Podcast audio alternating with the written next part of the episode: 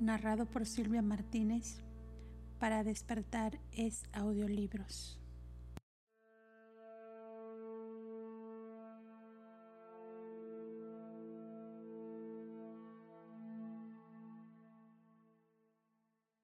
Documento 28. Los espíritus ministrantes de los superuniversos. Así como los supernafines son las huestes angélicas del universo central y los serafines las de los universos locales, del mismo modo los econafines son los espíritus ministrantes de los superuniversos.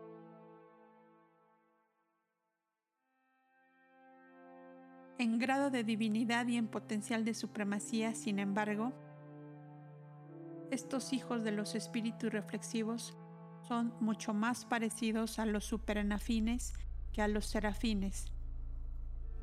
No sirven solo en las supercreaciones y las transacciones patrocinadas por sus asociados no revelados son tan numerosas como fascinantes.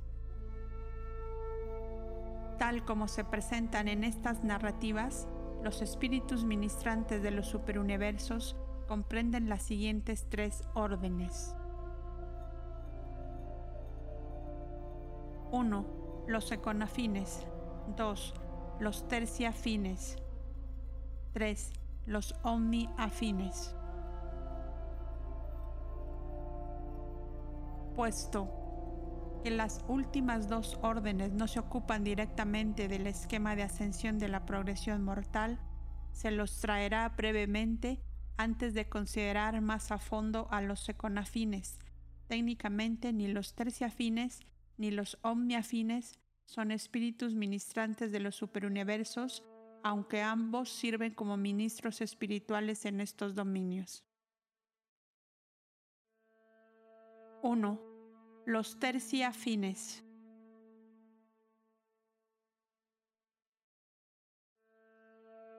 Estos altos ángeles están registrados en las sedes de los superuniversos a pesar de su servicio en las creaciones locales técnicamente son residentes de estas capitales superuniversales, en cuanto no son oriundos de los universos locales.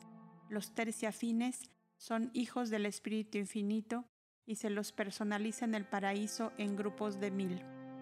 Estos seres excelsos de originalidad divina y versatilidad casi suprema son el don del Espíritu Infinito a los hijos creadores de Dios. Cuando un hijo Micael se separa del régimen paterno en el paraíso y se prepara para salir a la aventura universal del espacio, el Espíritu Infinito entrega un grupo de mil de estos espíritus acompañantes, y estos, terciafines majestuosos, acompañan al Hijo Creador cuando éste se embarca en la aventura de la organización de un universo. Durante los tiempos primitivos de la construcción de un universo, estos mil terciafines constituyen el único séquito personal del Hijo Creador.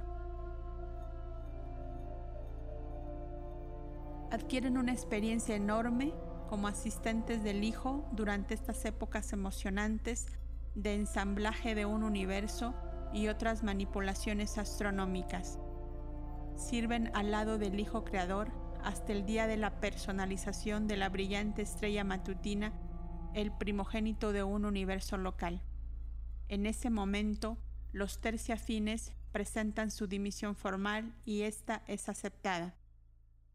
Y con la aparición de las órdenes iniciales de vida angélica nativa, se retiran del servicio activo en el universo local y se tornan ministros de enlace entre el Hijo Creador, al cual habían sido previamente asignados, y los ancianos de los días del superuniverso correspondiente.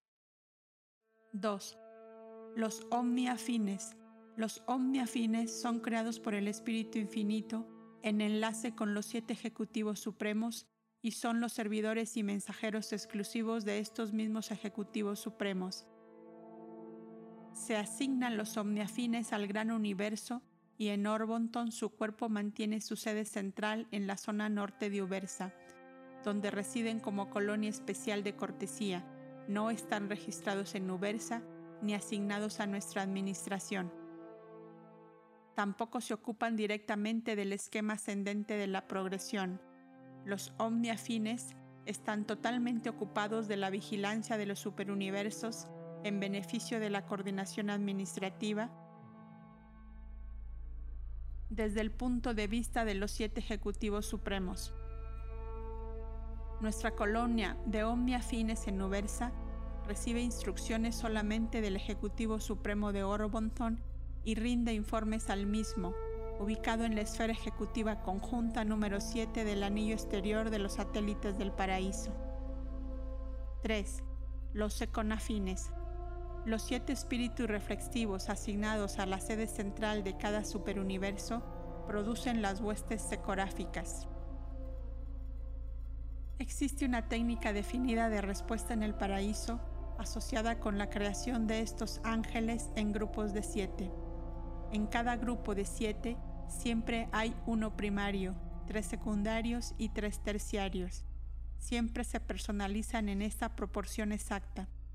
Cuando se crean siete seconafines semejantes, uno, el primario, es asignado al servicio de los ancianos de los días. Los tres ángeles secundarios se asocian con tres grupos de administradores de origen en el paraíso en los supergobiernos, los consejeros divinos, los perfeccionadores de la sabiduría y los censores universales. Los tres ángeles terciarios son asignados a los asociados trinidesados ascendentes de los gobernantes del superuniverso, los mensajeros poderosos, aquellos elevados en autoridad y aquellos sin nombre ni número. Estos afines de los superuniversos son los vástagos de los espíritus reflexivos y por consiguiente la reflexividad es inherente en su naturaleza. Reaccionan reflexivamente en todas y cada una de las fases de cada una de las criaturas de origen en la tercera fuente y centro, y de los hijos creadores paradisiacos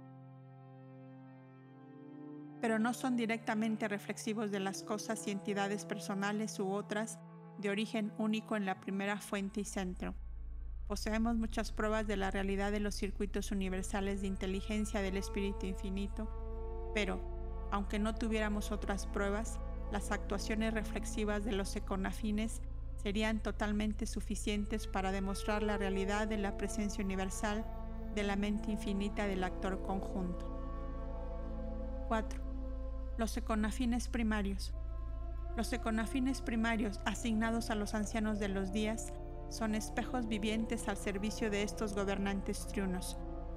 Pensad qué significa en la economía de un superuniverso poder recurrir en efecto a un espejo viviente y en él ver y escuchar las respuestas certeras de otros, ser a mil o cien mil años de luz de distancia y hacer todo esto instantánea e infaliblemente. Los registros son esenciales para la conducción de los superuniversos. Las emisiones son útiles. El trabajo de los mensajeros solitarios y de otros es muy útil, pero los ancianos de los días, desde su posición a mitad de camino entre los mundos habitados y el paraíso, entre el hombre y Dios, pueden mirar instantáneamente hacia ambos lados, escuchar hacia ambos lados y conocer ambos lados. Estabilidad, escuchar y ver, por decirlo así, todas las cosas, puede ser perfectamente realizada en los superuniversos solo por los ancianos de los días y solo en sus respectivos mundos sede central. Aún allí hay limitaciones. Desde Ubersa, dicha comunicación se limita a los mundos y universos de Orbonton. Y, aunque no esté operante entre los superuniversos, esta misma técnica reflexiva mantiene a cada uno de ellos en estrecho contacto con el universo central y con el paraíso. Los siete supergobiernos, aunque, individualmente segregados, son de esta manera perfectamente reflexivos de la autoridad de arriba y totalmente comprensivos, así como también conocedores de las necesidades de abajo. Los econafines primarios parecen inclinarse por naturaleza inherente hacia siete tipos de servicio y es conveniente que las primeras series de esta orden tengan dotes que les permitan interpretar inherentemente la mente del Espíritu para los ancianos de los días. 1. La voz del actor conjunto. En cada superuniverso, el primer seconafín primario y cada séptimo de esa orden posteriormente creado exhiben un alto grado de adaptabilidad para comprender e interpretar la mente del Espíritu Infinito para los ancianos de los días y sus asociados en los supergobiernos. Esto es de gran valor en las sedes de los superuniversos porque, a diferencia de las creaciones locales con sus ministras divinas, el asiento de un supergobierno no cuenta con una personalización especializada del Espíritu Infinito. Por lo tanto, estas voces ecográficas son las que más se aproximan a ser representantes personales de la tercera fuente y centro en tales esferas capitales. Es verdad que los siete espíritus reflexivos se encuentran allí, pero estas madres de las huestes ecográficas son menos exactas y automáticamente reflexivas del actor conjunto que de los siete espíritus rectores. 2. La voz de los siete espíritus rectores. El segundo seconafín primario y cada séptimo creado, después de éste, se inclinan a describir las naturalezas y reacciones colectivas de los siete espíritus rectores. Aunque cada espíritu rector ya está representado en la capital de un superuniverso por uno de los siete espíritus reflexivos de asignación, dicha representación es individual, no colectiva. Colectivamente están presentes tan solo reflexivamente. Por lo tanto, los espíritus rectores aprecian el servicio de estos ángeles altamente personales, la segunda serie de los econafines primarios, que son tan competentes para representarlos frente a los ancianos de los días. 3 la voz de los hijos creadores.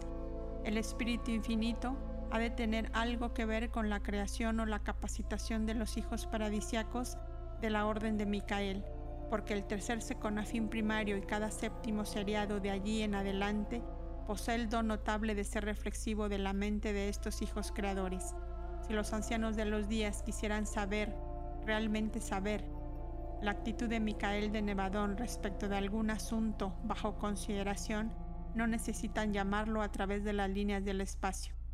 Tan solo necesitan llamar al jefe de las voces de Nevadón, quien, si se le solicita, presentará al Seconafín Micael de registro, y ahí mismo y en ese momento, los ancianos de los días percibirán la voz del hijo mayor de Nevadón.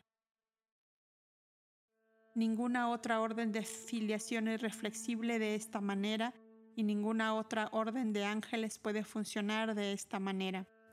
No comprendemos plenamente de qué manera se realiza esto y dudo mucho de que los hijos creadores lo comprendan plenamente.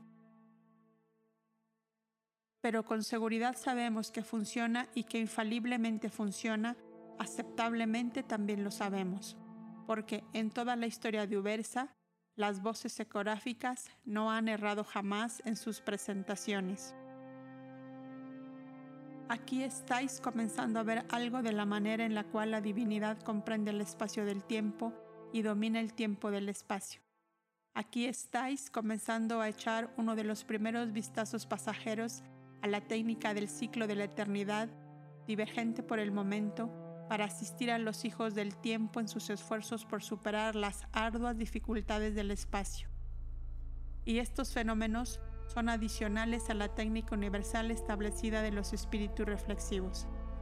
Aunque, aparentemente privados de la presencia personal de los espíritus rectores de arriba y de los hijos creadores de abajo, los ancianos de los días tienen a su disposición seres vivientes sintonizados a los mecanismos cósmicos de la perfección reflexiva y de la precisión última, gracias a los cuales pueden disfrutar de la presencia reflexiva de todos aquellos seres excelsos cuya presencia personal se les niega.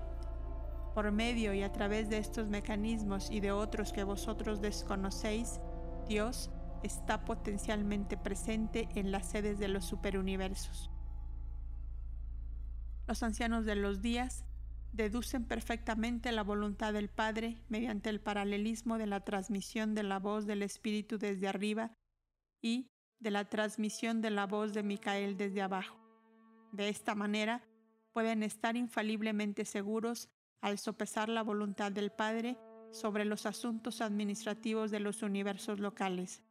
Pero, para deducir la voluntad de uno de los dioses del conocimiento de los otros dos, los tres ancianos de los días deben actuar juntos.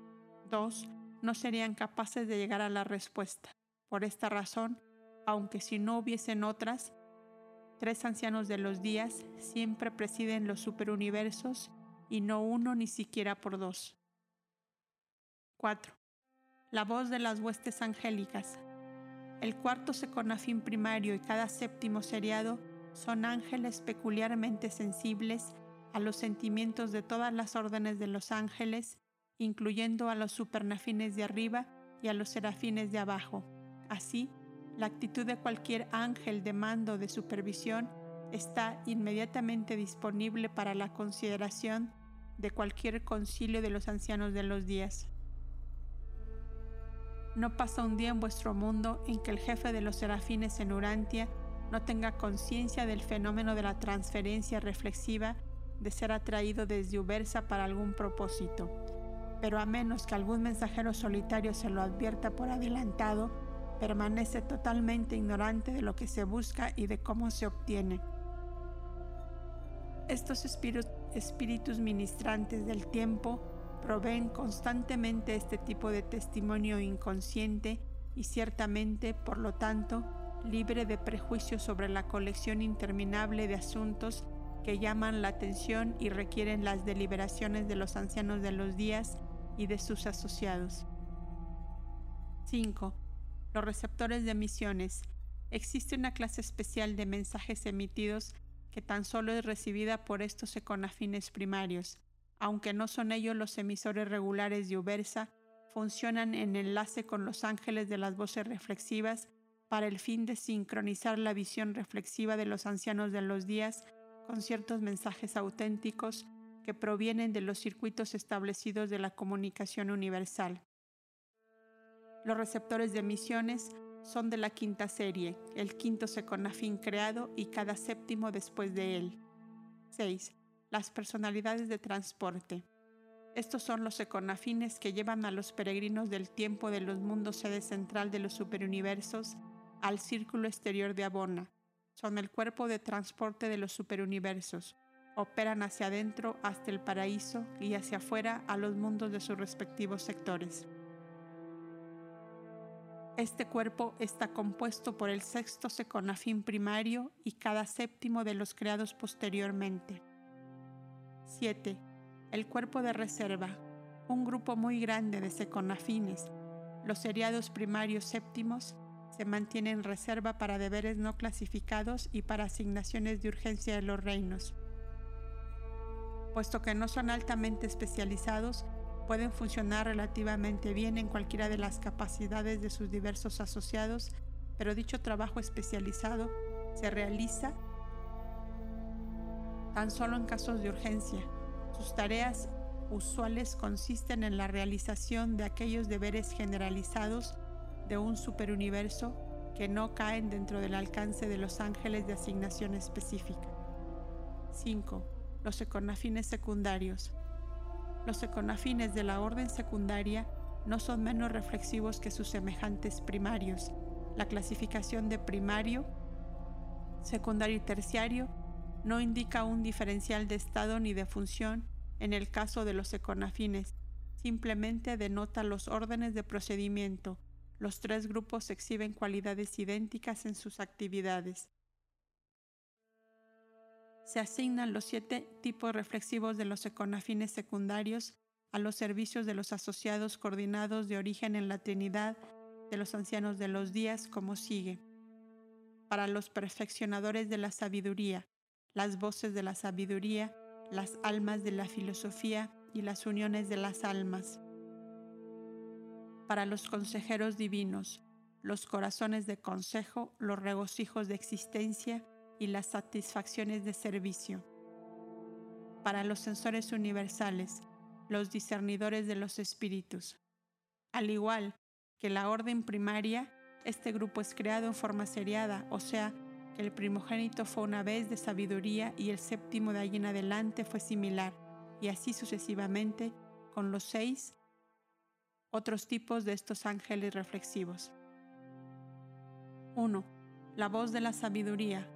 Algunos de estos econafines están en enlace perpetuo con las bibliotecas vivientes del paraíso, los custodios del conocimiento que pertenecen a los supernafines primarios. En el servicio reflexivo especializado, las voces de la sabiduría son concentraciones y enfoques vivientes, actuales, pletóricas y completamente confiables de la sabiduría coordinada del universo de los universos. Para el volumen casi infinito de información que circula en los circuitos maestros de los superuniversos, estos seres extraordinarios son tan reflexivos y selectivos, tan sensibles como para poder segregar y recibir la esencia de la sabiduría e infaliblemente transmitir estas joyas de mentación a sus superiores, los perfeccionadores de la sabiduría. Y fusionan de tal modo que los perfeccionadores de la sabiduría no solamente oyen las expresiones reales y originales de esta sabiduría, sino que también ven reflexivamente a los seres mismos de origen elevado o bajo que le dieron voz. Está escrito, si un hombre carece de sabiduría, que pregunte. En Ubersa, cuando se hace necesario llegar a decisiones sabias en las situaciones perplejas de los complejos asuntos del gobierno del superuniverso, cuando se requieren tanto sabiduría de perfección como sabiduría de practicabilidad, entonces los perfeccionadores de la sabiduría convocan un batallón de voces de sabiduría mediante la pericia consumada de su orden, sintonizan y direccionalizan a estos receptores vivientes de la sabiduría contenida en las mentes y circulante en el universo de los universos, de modo tal que muy pronto, desde estas voces ecoráficas, fluye un caudal de sabiduría de la divinidad desde el universo arriba y una inundación de sabiduría de practicabilidad desde las mentes más elevadas de los universos abajo. Si surge confusión sobre la armonización de estas dos versiones de sabiduría, se apela inmediatamente a los consejeros divinos que de inmediato deciden la combinación apropiada de procedimientos si existe alguna duda sobre la autenticidad de algo que proviene de reinos en los que haya estallado una rebelión, se apela a los censores quienes, con sus discernidores de espíritu, son capaces de decidir inmediatamente en cuanto a en qué asunto del espíritu actuó el consejero. De este modo, la sabiduría de las edades y el intelecto del momento están siempre presentes con los ancianos de los días como un libro abierto ante su mirada benéfica.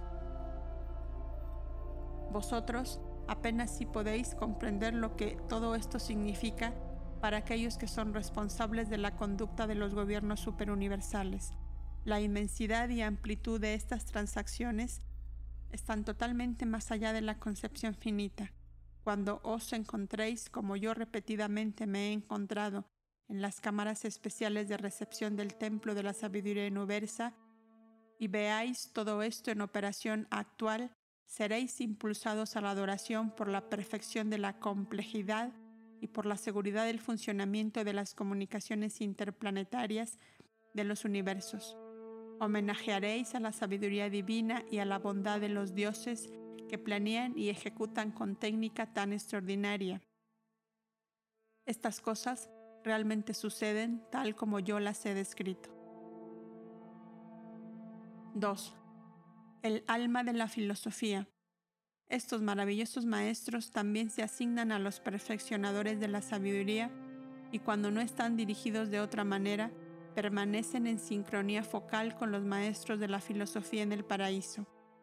Piensa en acercarte a un enorme espejo viviente, en efecto, pero en vez de contemplar la imagen de tuyo material y finito, y de percibir un reflejo de la sabiduría de la divinidad y de la filosofía del paraíso. Mas, si se hace deseable, encarnar esta filosofía de perfección para diluirla y hacerla de este modo práctica para su aplicación y asimilación por parte de los pueblos humildes de los mundos bajos. Estos espejos vivientes tan solo necesitan dar vuelta el rostro hacia abajo para reflejar las normas y necesidades de otro mundo o universo. Por estas mismas técnicas, los perfeccionadores de la sabiduría adaptan decisiones y recomendaciones a las necesidades reales y al estado auténtico de los pueblos y mundos bajo consideración y siempre actúan de acuerdo con los consejeros divinos y los sensores universales, pero la plenitud sublime de estas transacciones está más allá aún de mi capacidad de comprensión. 3.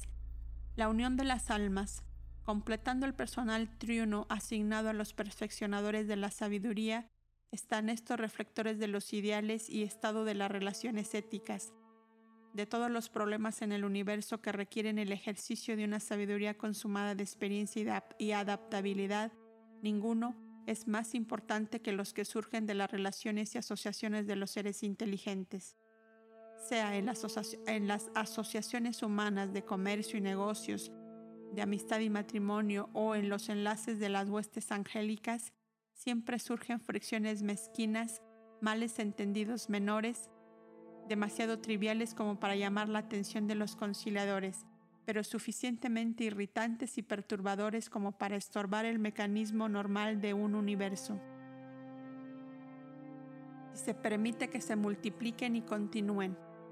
Por lo tanto, los perfeccionadores de la sabiduría ponen a disposición la experiencia sabia de su orden como el aceite de la reconciliación de un entero superuniverso. En todo este trabajo, estos hombres sabios de los superuniversos están secundados hábilmente por sus asociados reflexivos, las uniones de las almas, que ponen a disposición la información actual relativa al estado del universo y al mismo tiempo describen el ideal paradisiaco para el mejor ajuste de estos problemas que producen perplejidad. Cuando no están dirigidos específicamente a otro lugar, estos econafines permanecen en enlace reflexivo con los intérpretes de la ética en el paraíso.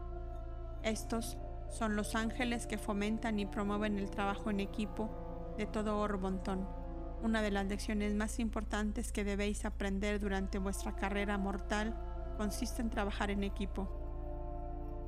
Las esferas de perfección tienen un personal que proviene de lo que han dominado este arte de trabajo con otros seres en el universo pocos son los deberes para el servidor solitario.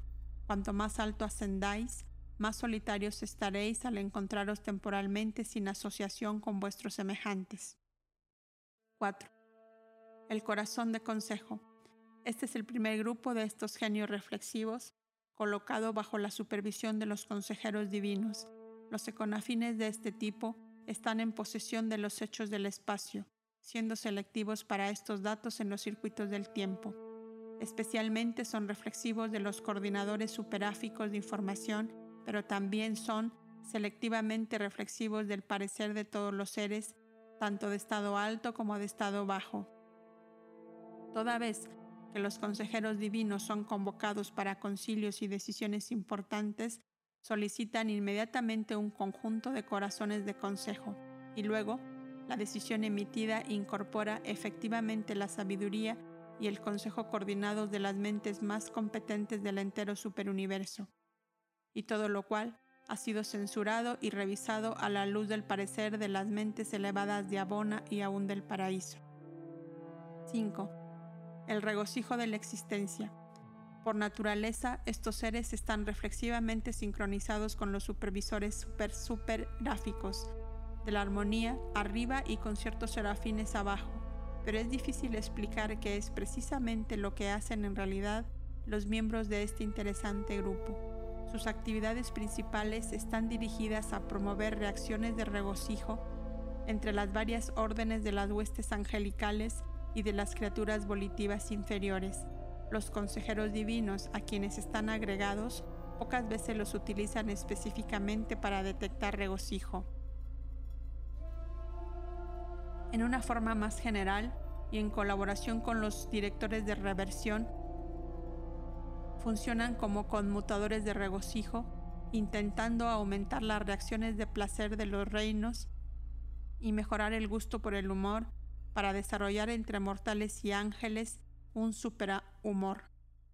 Intentan demostrar que existe un regocijo inherente en una existencia con libre albedrío, independientemente de toda influencia externa, y tienen razón, aunque encuentran grandes dificultades para inculcar esta verdad en la mente de los hombres primitivos. Las personalidades espirituales más elevadas y los ángeles responden más rápidamente a estos esfuerzos de instrucción. 6. La satisfacción del servicio. Estos ángeles son altamente reflexivos de la actitud de los directores de conducta en el paraíso y funcionan en forma muy semejante a los regocijos de existencia, intentando enaltecer el valor del servicio y aumentar las satisfacciones que de él se pueda derivar. Mucho han hecho para iluminar las recompensas pospuestas inherentes en el servicio altruista, servicio para la ampliación del reino de la verdad. Los consejeros divinos a quienes está agregada esta orden los utilizan para reflejar de un mundo a otro los beneficios que se puedan extraer del servicio espiritual y utilizando así las realizaciones de los mejores para inspirar y alentar a los mediocres, estos econafines contribuyen inmensamente a la calidad del servicio dedicado en los superuniversos. Se usa con eficacia el espíritu competitivo fraternal, circulando de un mundo a otro información sobre lo que se hace en los demás mundos, particularmente en los mejores mundos, se promueve así una rivalidad refrescante y sincera aún entre las huestes seráficas. 7. Los discernidores de los espíritus. Existe un enlace especial entre los asesores y consejeros del segundo círculo de Abona y estos ángeles reflexivos. Son los únicos econafines agregados a los sensores universales, pero probablemente son más singularmente especializados entre todos sus semejantes sea cual fuere la fuente central o canal de información, y aunque las pruebas disponibles sean muy escasas, cuando se las somete a su escrutinio reflexivo, estos discernidores inmediatamente nos informarán sobre el verdadero motivo, el propósito real y la auténtica naturaleza de su origen. Me maravillo del funcionamiento extraordinario de estos ángeles que tan infaliblemente reflejan el carácter moral y espiritual auténtico de cualquier individuo puesto bajo su exposición focal. Los discernidores de los espíritus llevan a cabo estos intrincados servicios por virtud de discernimiento espiritual inherente, si es que puedo usar dichas palabras en un intento para hacer comprender a la mente humana el pensamiento de que estos ángeles reflexivos funcionan así intuitivamente, inherentemente e infaliblemente. Cuando los sensores universales contemplan estas presentaciones, están frente a frente con el alma desnuda del individuo reflejado. Esta misma certidumbre y perfección de retrato explica en parte por qué los sensores pueden funcionar siempre como jueces tan justos y rectos. Los discernidores siempre acompañan a los sensores en cualquier misión alejada de Ubersa y son igualmente eficaces en los universos como lo son en su sede de Ubersa. Os aseguro que todas estas transacciones del mundo espiritual son reales, que tienen lugar de acuerdo con las costumbres establecidas y en armonía con las leyes inmutables de los dominios universales. Los seres de cada nueva orden creada, inmediatamente después de recibir el aliento de vida, son reflejados instantáneamente en las alturas. Se emite un retrato viviente de la naturaleza y potencial de la criatura a la sede central del superuniverso. De esta manera, por medio de los discernidores, los sensores entran en conocimiento pleno de exactamente qué tipo de espíritu ha nacido en los mundos del espacio. Esto ocurre con el hombre mortal. El espíritu materno de Salvington os conoce plenamente, porque el Espíritu Santo en vuestro mundo investiga todas las cosas y todo cuanto sepa el Espíritu de vosotros está inmediatamente disponible a los discernidores ecográficos, quienes reflejan con el espíritu lo que se refiere al conocimiento que tiene de vosotros. Sin embargo, debemos mencionar que el conocimiento y planes de los fragmentos del Padre no son reflejables. Los discernidores pueden reflejar y lo hacen. La presencia de los ajustadores y los sensores los declaran divinos, pero no pueden descifrar el contenido de la mente de los monitores misteriosos. 6. Los econafines terciarios.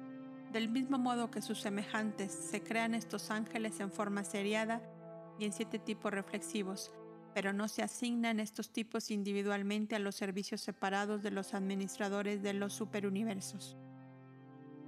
Todos los econafines terciarios son asignados colectivamente a los hijos trinidesados del logro y estos hijos ascendentes los utilizan en forma intercambiable, o sea, los mensajeros poderosos pueden utilizar a cualquiera de los tipos terciarios y así lo hacen y también lo hacen sus coordinados.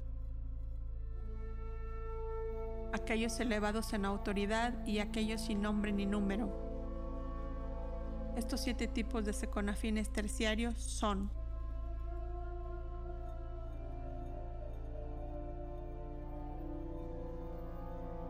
1. El significado de los orígenes. Los hijos trinidesados ascendentes de un gobierno superuniversal tienen a su cargo la responsabilidad de tratar con todos los asuntos que surgen del origen de todo individuo, raza o mundo. Y el significado del origen es la cuestión fundamental en todos nuestros planes para el avance cósmico de las criaturas vivientes del reino. Todas las relaciones y la aplicación de la ética surgen de los hechos fundamentales del origen. El origen es la base de la reacción relacional de los dioses. Siempre el actor conjunto toma nota del hombre en qué, forma nació.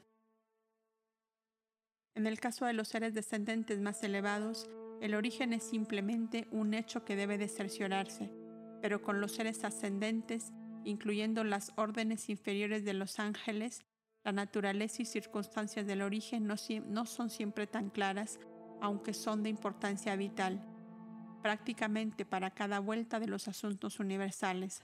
De allí el valor a tener a nuestra disposición a una serie de seconafines reflexivos que pueden ilustrar instantáneamente todo lo necesario respecto del génesis de cualquier ser tanto en el universo central como en el entero reino de un superuniverso.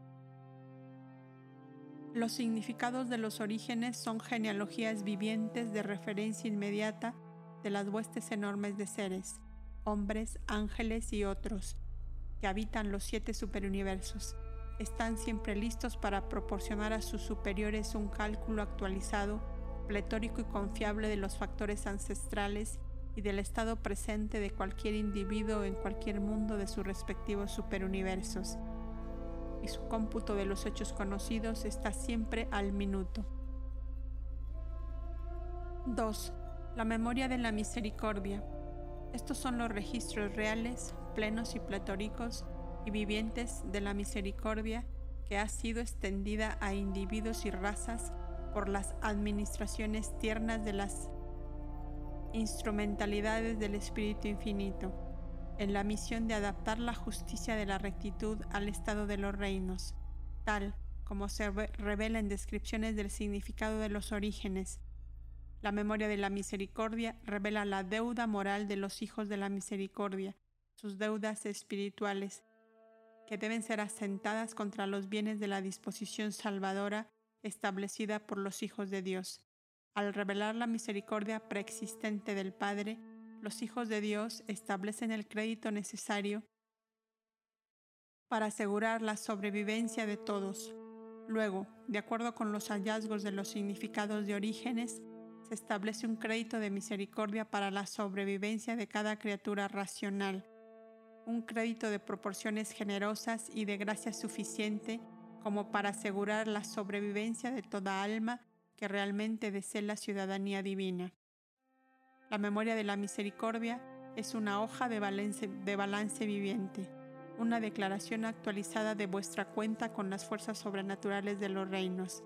Estos son los registros vivientes de la administración de la misericordia que se leen en el testimonio de las Cortes de Obersa cuando se juzga el derecho de cada individuo a una vida sin fin cuando se elevan los tronos y los ancianos de los días se sientan. Las emisiones de Ubersa se presentan ante ellos y miles y miles ministran a ellos y diez mil veces diez mil están frente a ellos. El juicio se establece, los libros fueron abiertos. Los libros que son abiertos en tal ocasión pletórica son los registros vivientes de los econafines terciarios de los superuniversos Los registros formales están en los archivos para corroborar el testimonio de las memorias de la misericordia si así se requiere. La memoria de la misericordia debe mostrar que el crédito salvador establecido por los hijos de Dios se ha pagado plena y fielmente el ministerio amante de las pacientes personalidades de la tercera fuente y centro.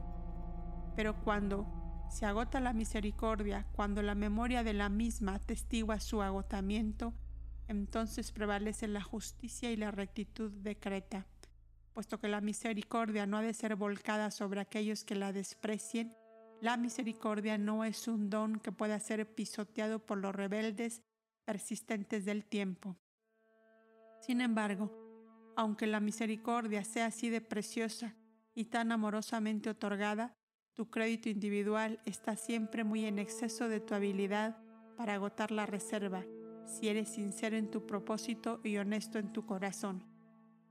Los reflectores de la misericordia con sus asociados terciarios se ocupan de numerosos ministerios superuniversales, incluyendo la enseñanza a las criaturas ascendentes.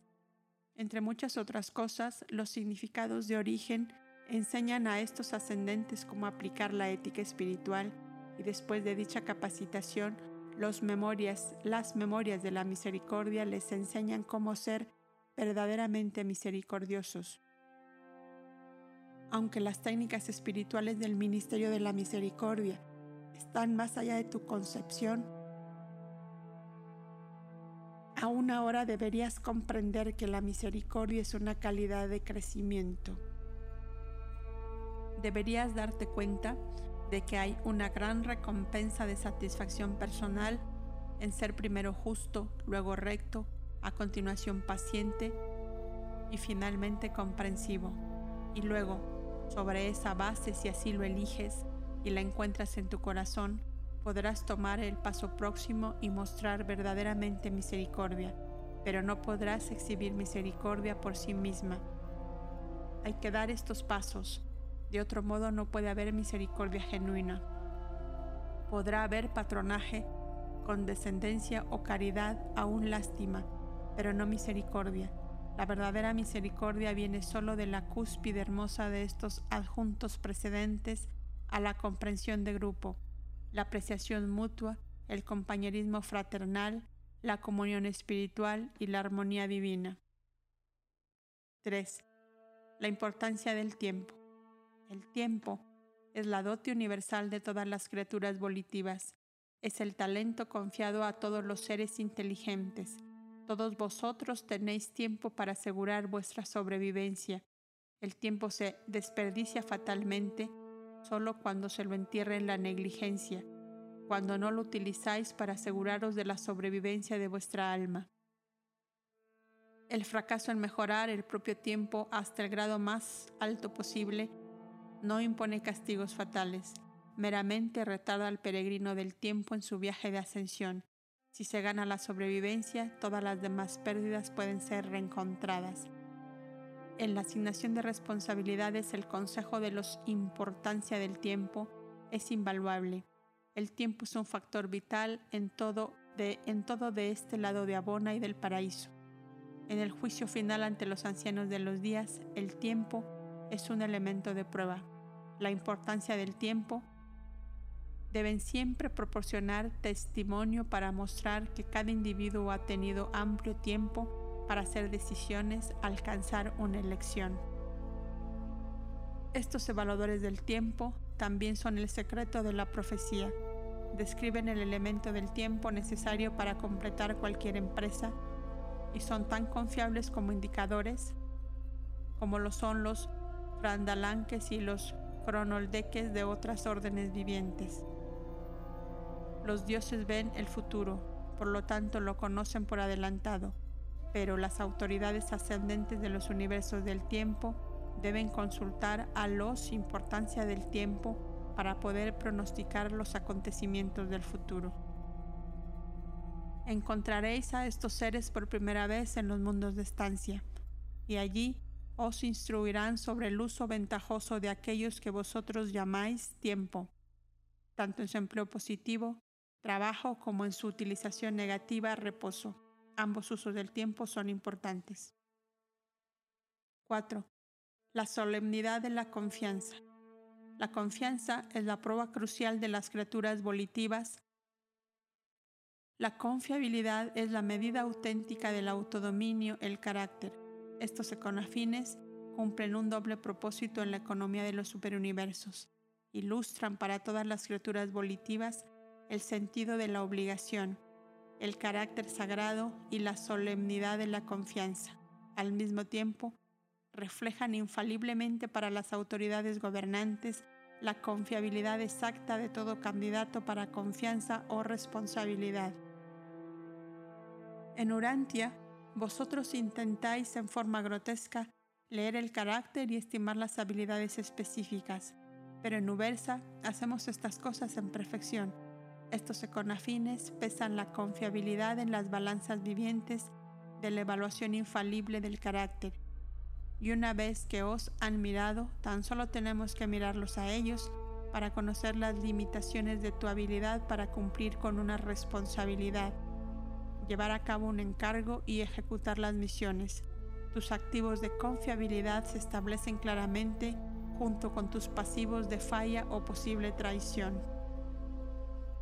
Es el plan de tus superiores avanzarte mediante responsabilidades cada vez mayores tan rápido como se vaya desarrollando suficientemente tu carácter como para soportar con gracia estas responsabilidades agregadas. Pero sobrecargar, sobrecargar al individuo atrae únicamente el desastre y asegura la desilusión. Y el error de colocar responsabilidad prematuramente sobre el hombre o el ángel se puede evitar utilizando el ministerio de estos estimadores infalibles de la capacidad de confianza de los individuos espaciotemporales. Estos econafines acompañan siempre a aquellos elevados en autoridad y estos ejecutivos no hacen nunca asignaciones hasta tanto haber sopesado a los candidatos en las hojas de balances ecográficas y haberlas declarado sin faltas. 5. La santidad del servicio. El privilegio del servicio inmediatamente sigue al descubrimiento de la confiabilidad. Nada os separa de la oportunidad de mayor servicio excepto tu propia falta de confiabilidad, tu falta de capacidad para la apreciación de la solemnidad de la responsabilidad. El servicio, el servicio con fin determinado, no la esclavitud, produce la satisfacción más alta y es expresión de la dignidad más divina. El servicio más servicio, servicio aumentado, servicio difícil, servicio venturoso y por fin servicio divino y perfecto. Es la meta del tiempo y el destino del espacio, pero por siempre los ciclos de recreación del tiempo alternarán con los ciclos de servicio del progreso. Y después del servicio del tiempo sigue el superservicio de la eternidad. Durante la recreación temporal debes visualizar el trabajo de la eternidad, así como durante el servicio de la eternidad recordarás el recreo del tiempo. La economía universal se funda en ingreso y salida. Durante toda la carrera eterna no encontraréis jamás la monotonía de la inacción o el estancamiento de la personalidad. El progreso está posibilitado por el movimiento inherente, el avance crece de la capacidad divina para la acción y el logro es el hijo de la aventura imaginativa. Pero, inherente en esta capacidad para logro está la responsabilidad de la ética, la necesidad de reconocer que el mundo y el universo están llenos de una multitud de tipos diferentes de seres. Toda esta magnífica creación, incluyéndote a ti mismo, no se hizo solo para ti. Este no es, universo, no es un universo egocéntrico los dioses han decretado, es más noble dar que recibir, y dijo vuestro Hijo soberano, el que sea más grande entre vosotros, que sea el servidor de todos. La verdadera naturaleza de todo servicio, sea éste cumplido por el hombre, por el ángel, se revela plenamente en los rostros de estos ecográficos indicadores de servicio, las santidades de servicio, el análisis pleno de los motivos verdaderos y ocultos se muestra claramente. Estos ángeles son en verdad lectores de la mente, investigadores del corazón y reveladores del alma del universo. Los mortales Pueden emplear palabras para ocultar sus pensamientos, pero estos altos econafines desnudan los motivos profundos del corazón humano y de la mente angélica. 6 y 7. El secreto de la grandeza y el alma de la bondad.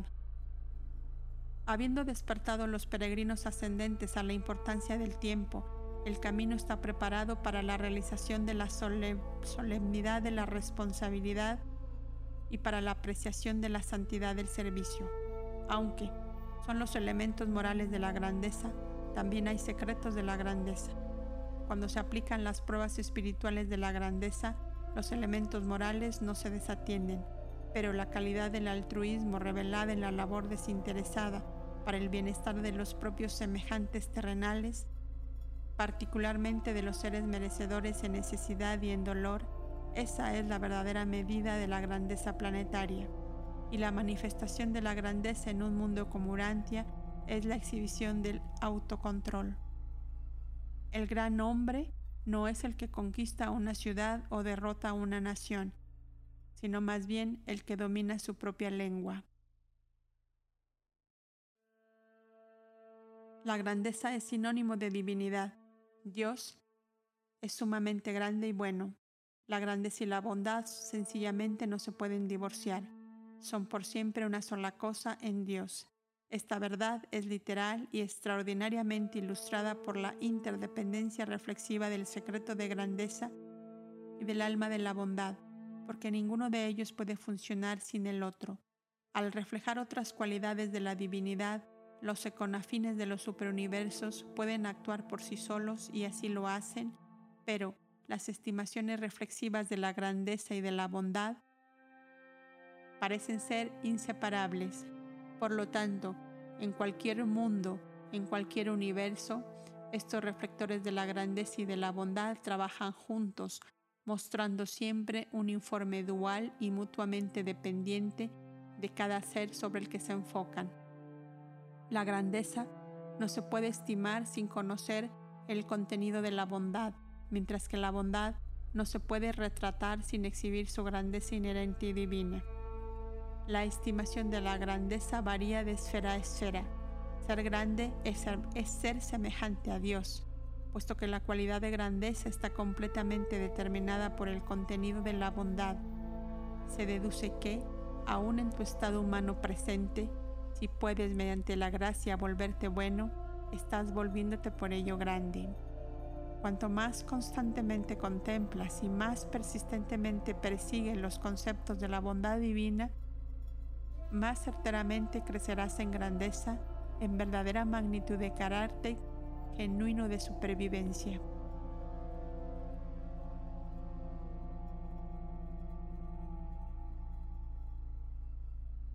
Siete. El Ministerio de los Econafines. Los econafines tienen su origen y sede central en las capitales de los superuniversos, pero con sus semejantes de enlace deambulan desde las orillas del paraíso hasta los mundos evolucionarios del espacio. Sirven como asistentes valiosos de los miembros de las asambleas deliberantes de los supergobiernos y son de gran ayuda para las colonias de cortesía diversa. Los astrónomos, los turistas milenarios, los observadores celestiales y una hueste de otros, incluyendo los seres ascendentes que aguardan transporte para Abona. Los ancianos de los días disfrutan de asignar a algunos de los econafines primarios para que asistan a las criaturas ascendentes domiciliadas en los 490 mundos de estudio que rodean a Ubersa. Aquí también sirven como maestros de las órdenes secundarias y terciarias. Estos satélites de Ubersa son las escuelas finales de los universos del tiempo que presentan el curso preparatorio para la Universidad de Siete Circuitos de Abona. De las tres órdenes de seconafines, el grupo terciario, agregado a las autoridades ascendentes, ministra más ampliamente a las criaturas ascendentes del tiempo. Tendrás ocasión de conocerlos poco después de tu partida de aunque no harás uso libremente de, tus, sus servicios hasta tanto no alcance los mundos de estadía de Orbonton. Disfrutarás de su compañía cuando los conozcas plenamente durante tu estadía en los mundos escuela de Ubersa. Estos econafines terciarios son ahorradores de tiempo, acortadores del espacio, detectores de errores, maestros fieles y guías sempiternos. Señales vivientes de la seguridad divina colocados en misericordia en las encrucijadas del tiempo, para guiar allí los pies de los ansiosos peregrinos en momentos de gran perplejidad e incertidumbre espiritual. Mucho antes de llegar a las compuertas de la perfección, comenzarás a ganar acceso a las herramientas de la divinidad y hacer contacto con las técnicas de la deidad.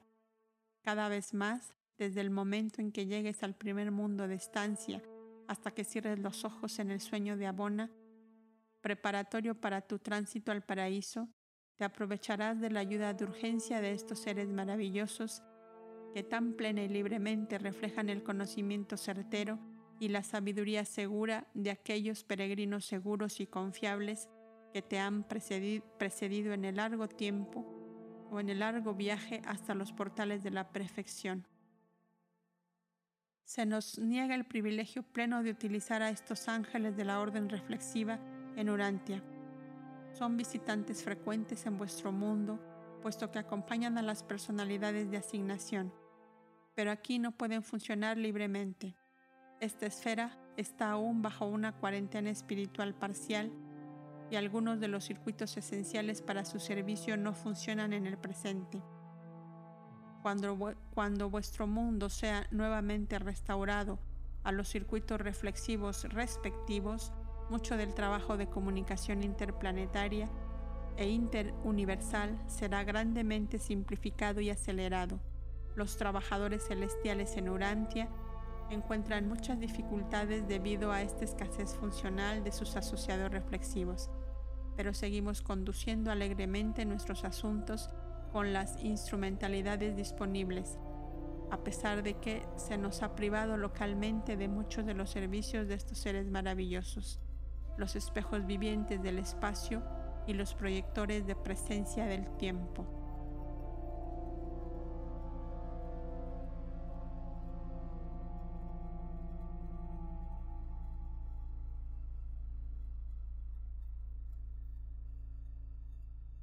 patrocinado por un mensajero poderoso de Ubersa.